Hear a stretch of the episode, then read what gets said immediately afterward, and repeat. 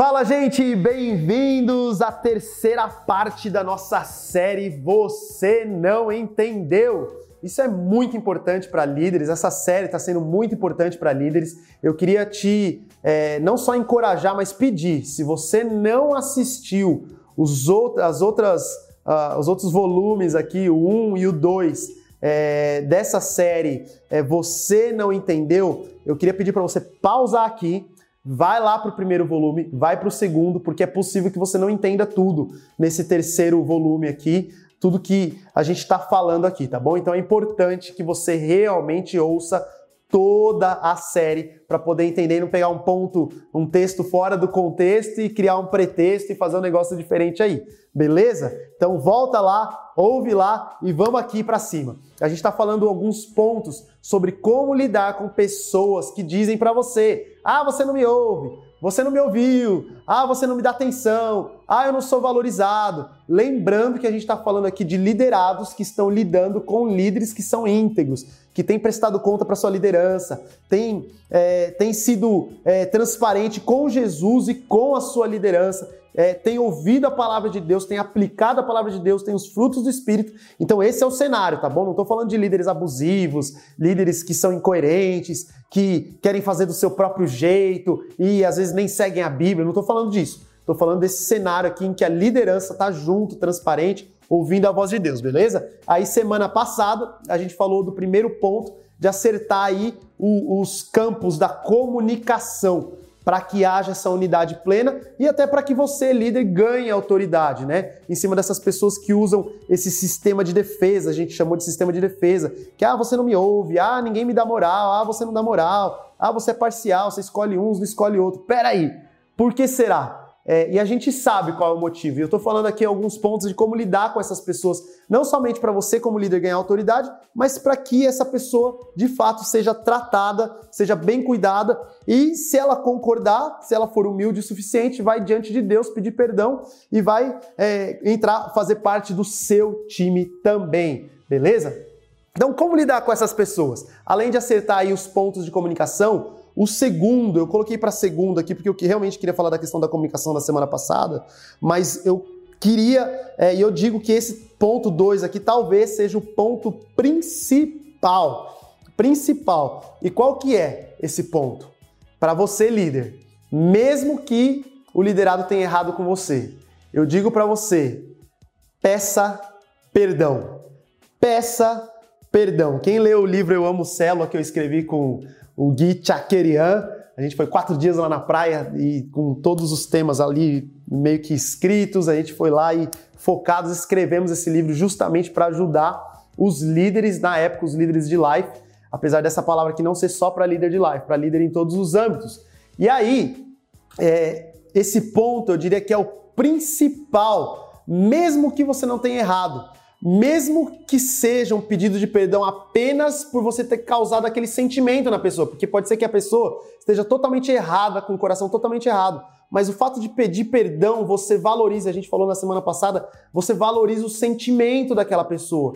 Poxa, eu fiquei chateado e tal. Então, se ela ficou chateada, mesmo que ela esteja errada, você já pede perdão de cara. Essa aí é uma porta da humildade. Se você tem dúvida de como agir em alguma situação, haja, vá e entre pela porta da humildade.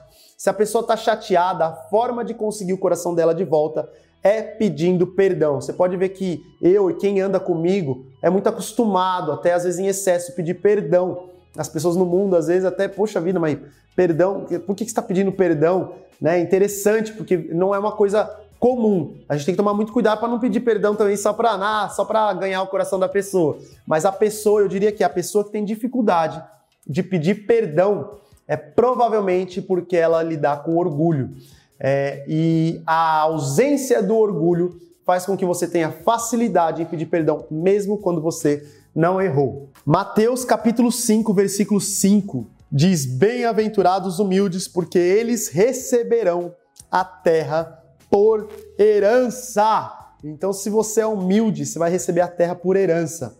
Lá em Romanos 12, na semana passada, eu falei que ia provar biblicamente para você aí como esse sentimento de valorização é terrível para quem tem e como a gente deve agir rápido como líder para tratar isso, porque senão a gente pode estar construindo um, um câncer ali maligno dentro da nossa organização. E não é o que a gente quer. Romanos 12, 16 até o 20 eu vou ler, tá? Diz assim: tenham uma mesma atitude uns para, para com os outros. Não sejam orgulhosos, mas estejam dispostos a associar-se a pessoas de posição inferior.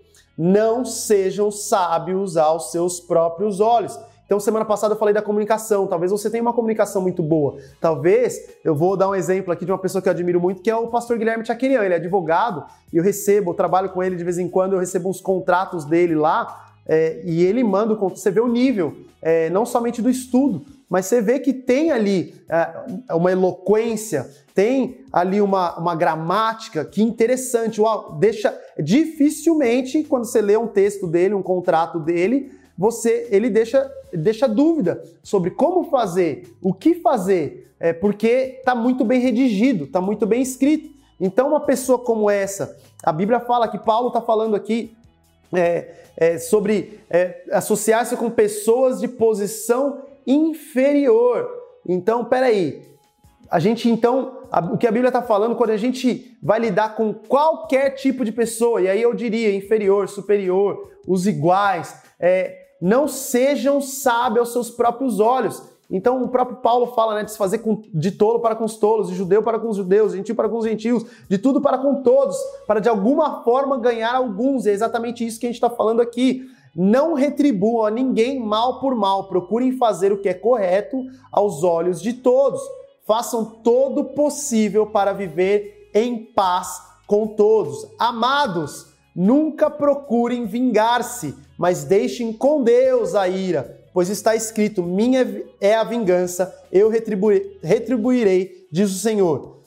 Olha aqui, isso aqui para mim é, é, é, quase que incabível na mente humana e a nossa geração está cada vez tendo mais dificuldade de entender isso. E esse aqui é o cerne do dia de hoje que eu quero passar para vocês aqui. Olha esse versículo, claro, esse versículo, depois você lê de novo, Romanos 12, do 16 ao 20. Eu vou ler, vou ler o 20 aqui. Pelo contrário, se o seu inimigo tiver fome, dele de comer, se tiver sede, dele de beber. Não está falando só para perdoar, está falando para você servir o seu inimigo. Fazendo isso, você amontoará brasas vivas sobre a cabeça dele. Tá falando aqui o que eu entendo desse versículo, alguns teólogos aí podem ficar à vontade para discordar de mim, mas essa cultura do amontoar brasas vivas tem, Paulo fala algumas vezes, Provérbios tem, se não me engano, é Provérbios tem sobre isso, que é uma cultura de amontoar aqui quase que uma. Não estou achando outra palavra melhor, mas uma culpa sobre a pessoa mesma, a ponto dela ter remorso da atitude dela e ela fala: Cara, tá, tá sendo amontoado sobre mim uma parada aqui que eu preciso, eu preciso mudar. Eu preciso, porque você vai amontoando as brasas vivas a ponto daquilo de repente começar a queimar o cérebro daquela pessoa. Estou falando aqui um negócio mais físico, que não é isso que, que a Bíblia diz, aqui eu entendo pelo menos, mas para que. É, e tem até uma cultura, se não me engano, egípcia que, que fala a respeito desse amontoar, era uma cultura da época. Depois você pode dar um Google aí, pesquisar melhor. Eu não vou me estender nisso daqui, até porque eu não sou o maior conhecedor desse termo, amontoar uh, brasas vivas, mas é, com, o que eu posso dizer com certeza é que se você está falando aqui de você perdoar os seus inimigos. Quanto mais, voltando para o nosso tema, um liderado que está se sentindo desvalorizado, que está de repente se sentindo chateado com você. Então, o primeiro ponto, acertar aí a comunicação, ter certeza de que você explicou tudo muito bem e de que a pessoa conseguiu transmitir muito bem. E às vezes a pessoa não vai cons conseguir transmitir com palavras, é, mas você precisa captar o coração dela. Segundo ponto, que eu vou terminar hoje, aqui a gente tem mais ponto aqui, mas vai ficar para semana que vem, pedir perdão. Independentemente do que rolou, líder, seja humilde para pedir perdão. Isso é muito importante. E aí você vai amontoar brasas vivas sobre a cabeça dessa pessoa e você vai ter um grande liderado que não somente vai é, acatar ou ouvir o que você fala, mas vai se submeter. E aí vai acabar aquele sistema de defesa. Ah, mas eu não entendi. Ah, mas é, você não me ouviu. Ah, mas eu não sou valorizado. Às vezes a vontade, como líder, eu sei como que é isso. Às, às vezes a vontade de falar, é claro que você não é valorizado. Você não fez o que está sendo pedido para você. Você não fez exatamente como foi pedido. Você trouxe um bolo, mas eu não pedi bolo de laranja, eu pedi um bolo de chocolate. A pessoa às vezes na boa intenção. Mas por isso que é importante captar a intenção do coração. Poxa, mas ela fez um bolo. Eu pedi de chocolate, mas ela fez. Talvez ela tenha, talvez precisa prestar mais atenção e lembrar o que fala. Ela realmente é, desobedeceu mas olha a intenção, ela tentou. Então, corrigir com amor, com graça, e Deus vai te usar muito nisso. Deus abençoe vocês. A gente termina o de hoje por aqui. Semana que vem tem a continuação. Tchau!